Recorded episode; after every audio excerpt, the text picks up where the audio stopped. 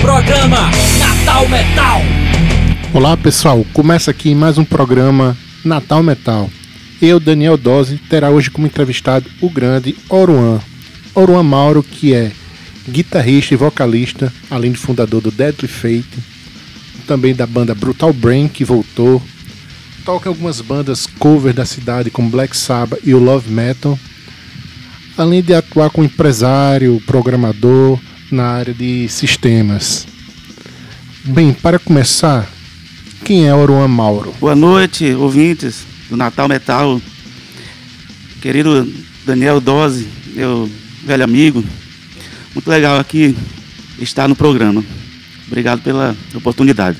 Quem é Oruan Mauro? Bom, eu sou músico, cantor, instrumentista, compositor, cientista empreendedor, mestre em ciência, tecnologia e inovação, programador e headbanger. Um dos grandes headbangs daqui da cidade, viu, Oruan? É, estamos há pelo menos 35 anos né, de estrada. Isso me orgulha muito, né? Tenho bons amigos, né? A gente conhece bons músicos, os artistas da terra, isso é legal. Mas agora, Oruan, conta um pouquinho como foi que você começou a gostar do heavy metal, começou a entrar no mundo underground. Rapaz, não sei se foi uma coincidência da vida, né? Mas desde pequeno, né? Que na época eu morava no Rio de Janeiro, é, meus amigos já gostavam de heavy metal, é, é incrível. Né? Na época a gente escutava Quiet Riot, né? Iron Maiden, a gente ficava, poxa, a gente era muito novinho. E meus amigos, né? Também na mesma idade, todo mundo junto ouvindo o heavy metal. Foi muito interessante isso no, no Rio de Janeiro. Depois eu fui para morar em Fortaleza porque meu pai é militar. Né? Eu estudava no Colégio Militar do Rio de Janeiro. Aí ele foi transferido aqui para Natal. E como aqui não tinha colégio militar, eu fui para Fortaleza, que é a base né, da família da gente. E lá tem colégio militar. E outra coincidência lá, meus amigos, né, a casa dos meus avós, no, o pessoal também gostava muito de, de heavy metal, né, a vizinhança. Então eu comecei a me influenciar pelo estilo e gostar muito. Né? Meu pai sempre gostou dos Beatles. Então ele, eu, todo final de semana ele começava a ouvir os Beatles. E eu, eu achava bom, poxa, tem que chegar o final de semana logo para ouvir os Beatles. Meus amigos gostando também de rock, de heavy metal. Aí foi assim, quando eu, quando eu é, vim aqui para Natal, também né, consegui é, encontrar alguns amigos que gostavam de heavy metal na escola, na época do Salesiano, encontrei o Neto. E assim a gente começou a história do Deadly Fate. Massa, massa, Aruan. Mas sobre o Deadly Fate vai ser um pouco mais na frente. Agora, em seleciona uma música que faz parte dessa sua formação musical. Rapaz, quando eu ouvi a, a primeira banda assim de heavy metal na televisão, né? Não, eu, eu só ouvia, mas quando eu vi um videoclipe, o meu primeiro videoclipe de, de, de, de heavy metal que eu vi foi do Wasp, a Wanna Be Somebody. Aquela música me marcou, né? A, a forma também, né? Do, o, o, o, a vestimenta né, do pessoal, cara bem caracterizado. Eu ficava, poxa, cara, é isso que eu quero. A Wanna Be Somebody foi, me, me marcou muito. A banda Wasp. E para fechar o bloco, além de tocar Wasp com I Wanna Be Somebody, vamos rolar Hardwind com Helmet, Shield and Swords.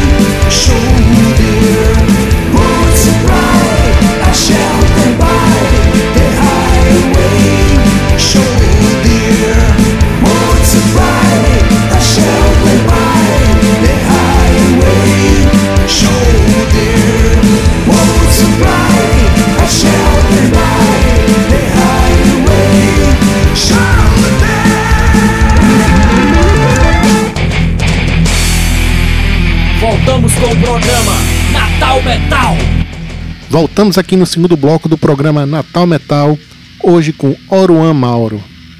Oruan, eu sempre achei a cena aqui de Natal sempre mais voltada pro metal extremo, a música mais pesada desde sempre, né?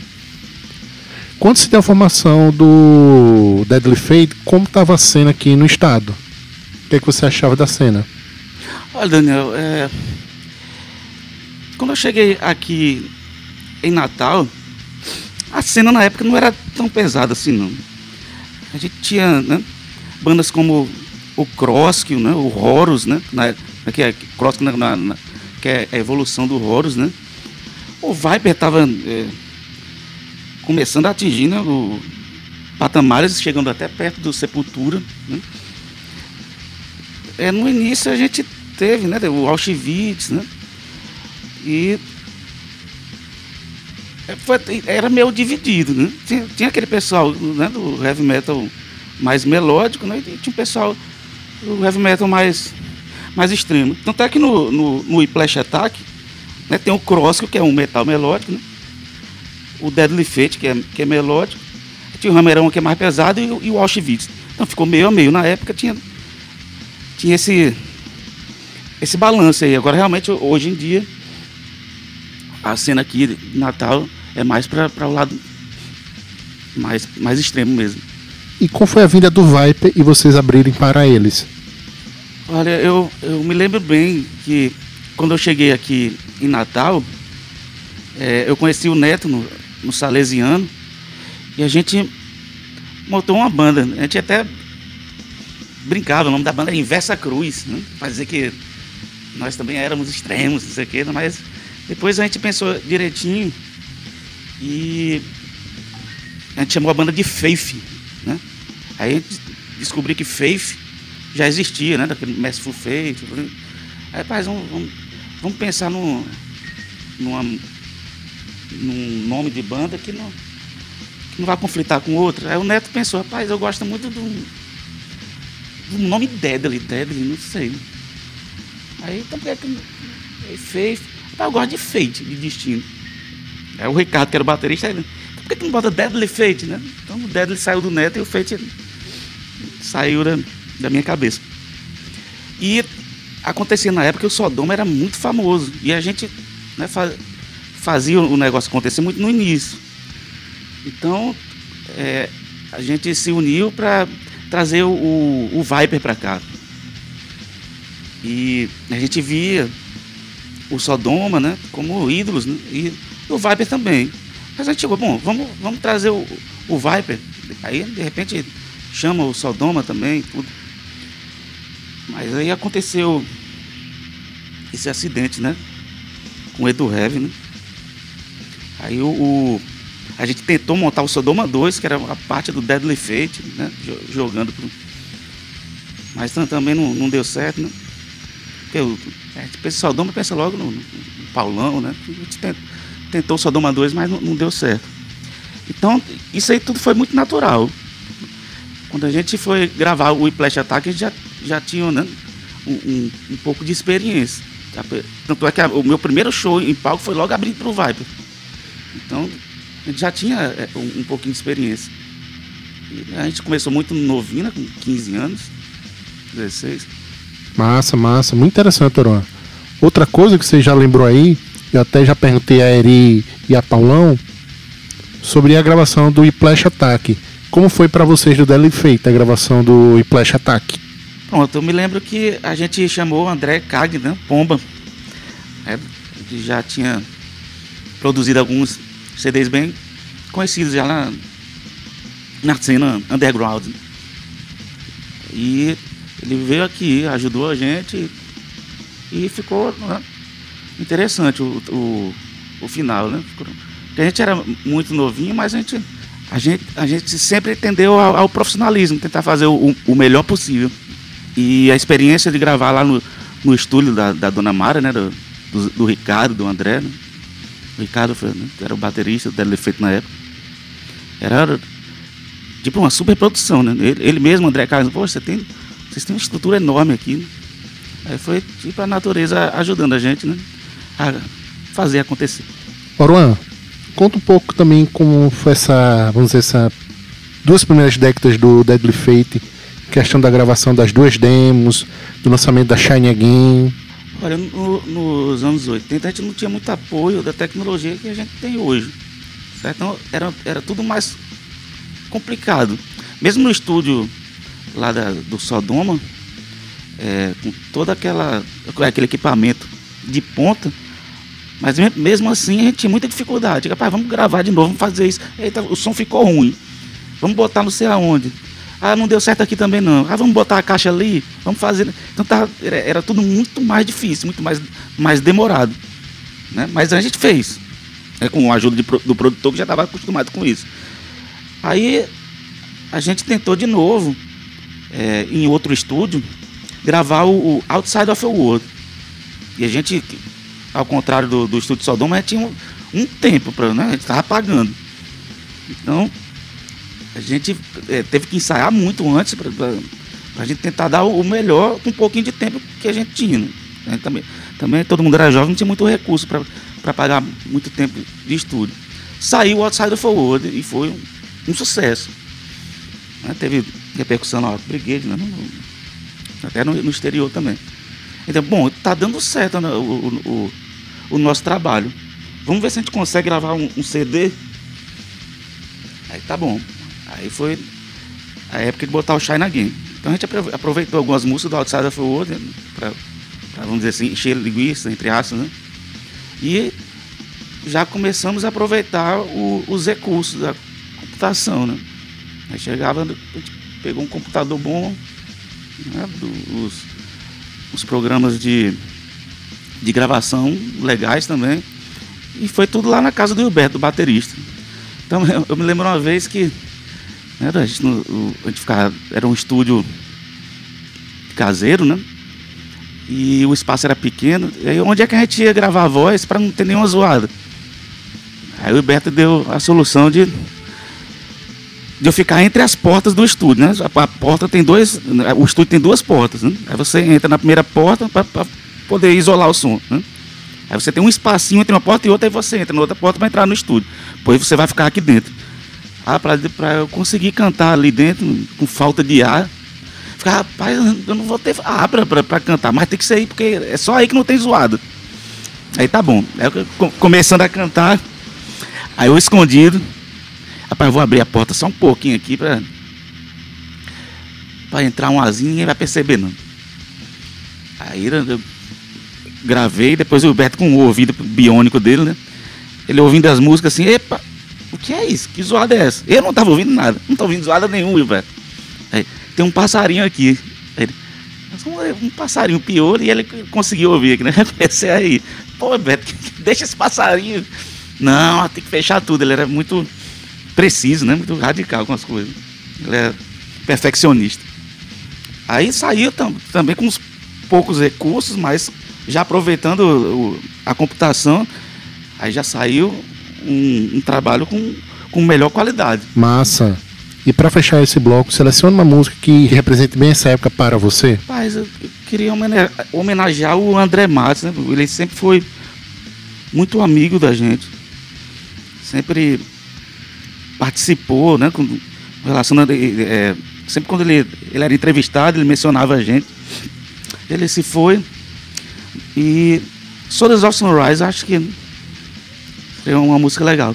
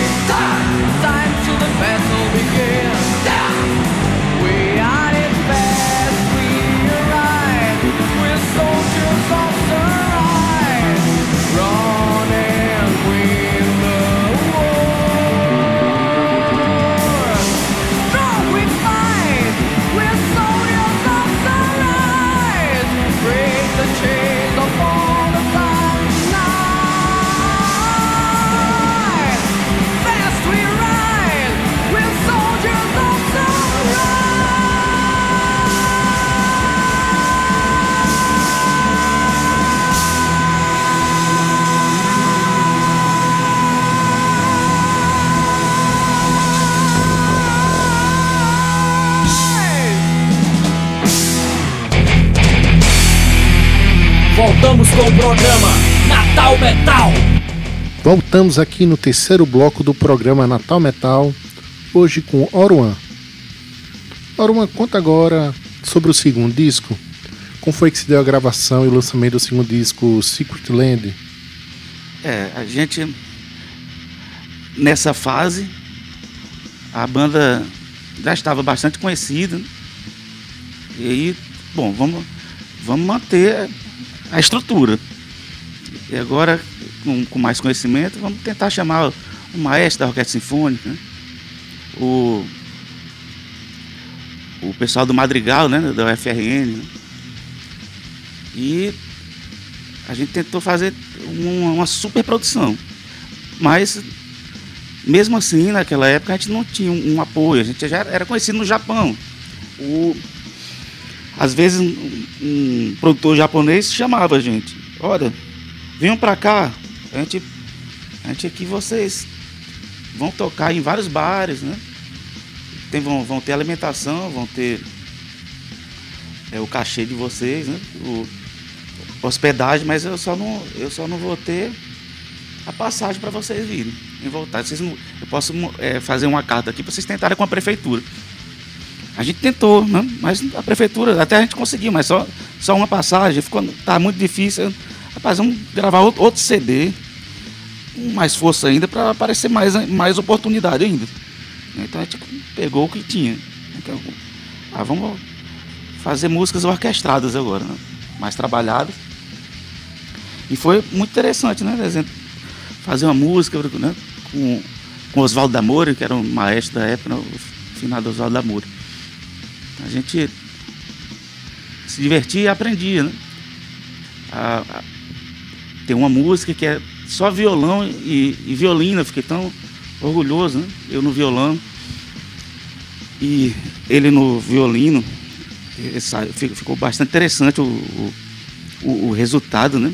Uma música clássica para para quem estava é, no, no, mundo do heavy metal, né? O heavy metal sempre teve esse lado meio clássico, né? Aí a gente já estava com essa oportunidade, tá, tocando com o maestro da Orquestra Sinfônica, né? e, e, com o coral da, da UFRN, que pegou algumas, alguns naipes né? do, do Madrigal, né? a Emily cantando com a gente. E foi uma experiência muito boa. E a gente aproveitou também recursos da, da computação. A gente não, não, não pagou um estúdio mesmo para. Pagou assim a bateria, né? A gente gravou a bateria. Né? Aí evoluiu a demo para a gente gravar em estúdio mesmo, profissional, que o Wilberto é, acabou sendo sócio do estúdio. Né? E a gente fez a, a, a gravação já com um estúdio profissional, com um recurso de computação de ponta, e saiu o, o Secret Land. Tanto o pessoal que, que participou, né, como músicos, também como o pessoal, os produtores, né, é, o resultado ficou, ficou excepcional. Massa, Aroa. E eu lembro que na época também teve um show de vocês no Concerto Musical que misturou o heavy metal Deadly Fate com o MPB. Lembra? É, a gente venceu o Coserne Musical de 2003, né? E a gente era a única banda de heavy metal, o resto era de MPB ou de pop rock. Então, quem venceu né, foram, foram dezenas de bandas e, e o Deadly Fate conseguiu o primeiro lugar. Então, o segundo, o terceiro e o quarto também tiveram a oportunidade de, de participar da coletânea. E a Valéria de Oliveira né, ficou em segundo lugar. E houve uma afinidade na música Immortal Fairy Tale. E a gente deu a ideia, bom, vamos gravar Immortal Fairy Tale com a voz da Valéria. A Valéria gostou da música e a gente gravou. E ficou aí um, um registro legal de, de, MPB com, com heavy metal com a música Fairy Tale. Bem legal a experiência. Muito massa, Aruan. E outra pergunta que eu queria fazer, até não sei se você poderia responder, que é uma pergunta um pouco mais, não diria íntima, né? Mas é o seguinte: você já sofreu alguns percalços na, na sua caminhada, né? Nesse ano mesmo você foi internado por Covid, foi entubado. Como foi tudo isso e você ter retornado aos palcos há pouco tempo, fazendo um show muito massa com Deadly Fate lá no Black Sheep? Eu acredito que é o amor, né, pela música mesmo. É, tem umas feridas de batalha, né? Não se lembra disso. E né, sofri alguns acidentes. Né, peguei também o Covid e ia, ia morrendo. Mas tá aí, né? Sou sobrevivente. E, e é o, o, amor à música me deixa é, com força para continuar, né? Com os fãs também, né? Legal, a gente como música ver o pessoal cantando as músicas da gente, né, gostando.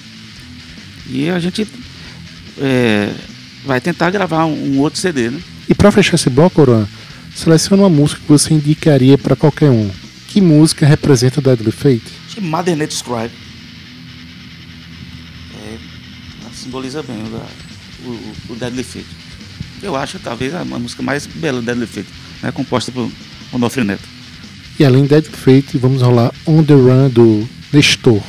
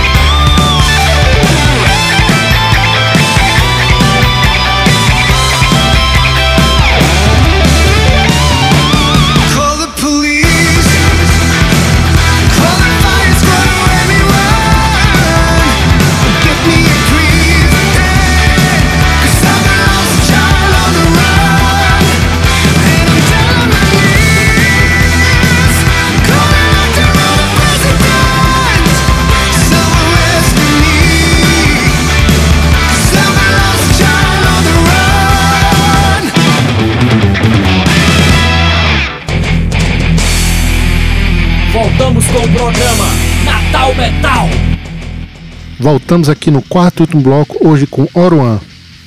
Oruan, uma pergunta que eu faço para todos que vêm ao programa. O que é que você acha da nossa cena underground? Olha, a cena de hoje, em comparação aos anos 80, né, 88 que cheguei aqui, ela, eu sinto diferença. É, na época eu sentia também é, mais força de trabalho, né? Todo mundo se unia, né? oh, vamos fazer isso aqui acontecer. Né? Hoje eu sinto que está cada um no seu quadrado, né? Fica meio distante, mas ela ela permanece. Eu eu vejo né, shows de vários estilos dentro do heavy metal. Tem sempre aquele pessoal né, né, fiel. E isso é legal. Né? Eu vejo também em Recife, Fortaleza. Mas é, eu só sinto essa diferença né, de, de unir mais as forças. Né?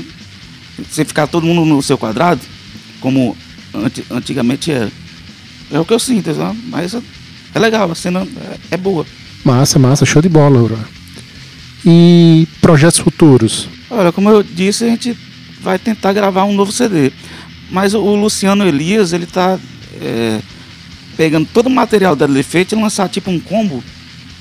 Certo? Aí eu, a gente tá em contato, aí vai ter umas novidades, né? A gente tá gravando duas músicas na, na versão do, é, do, com a formação nova, né?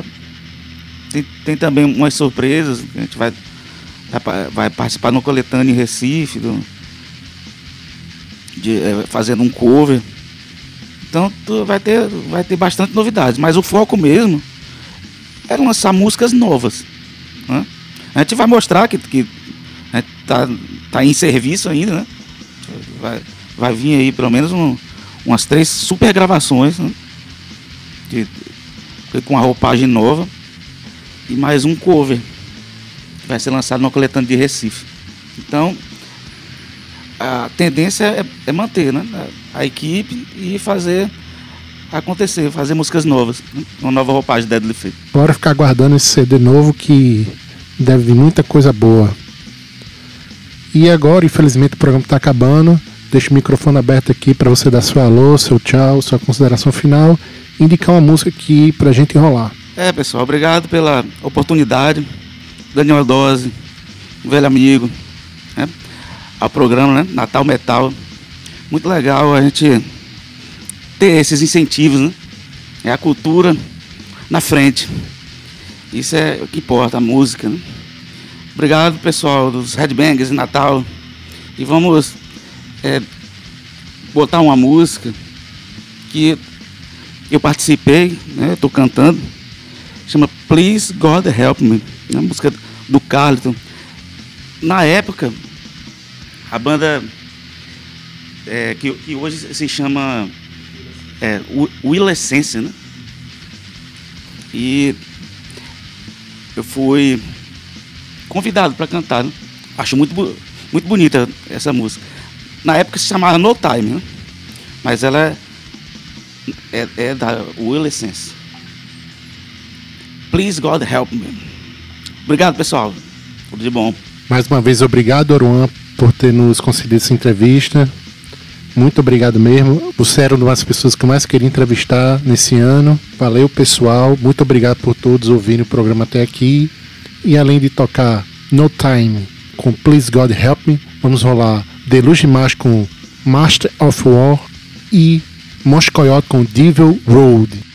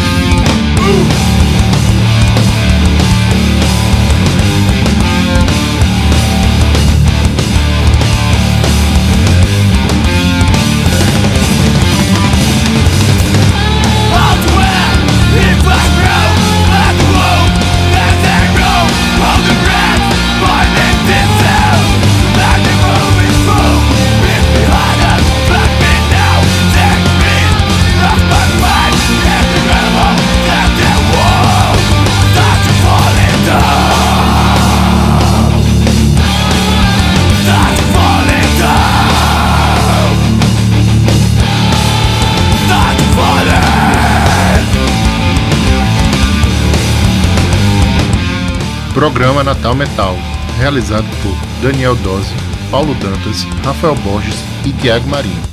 Mais informações no Instagram Natal Metal.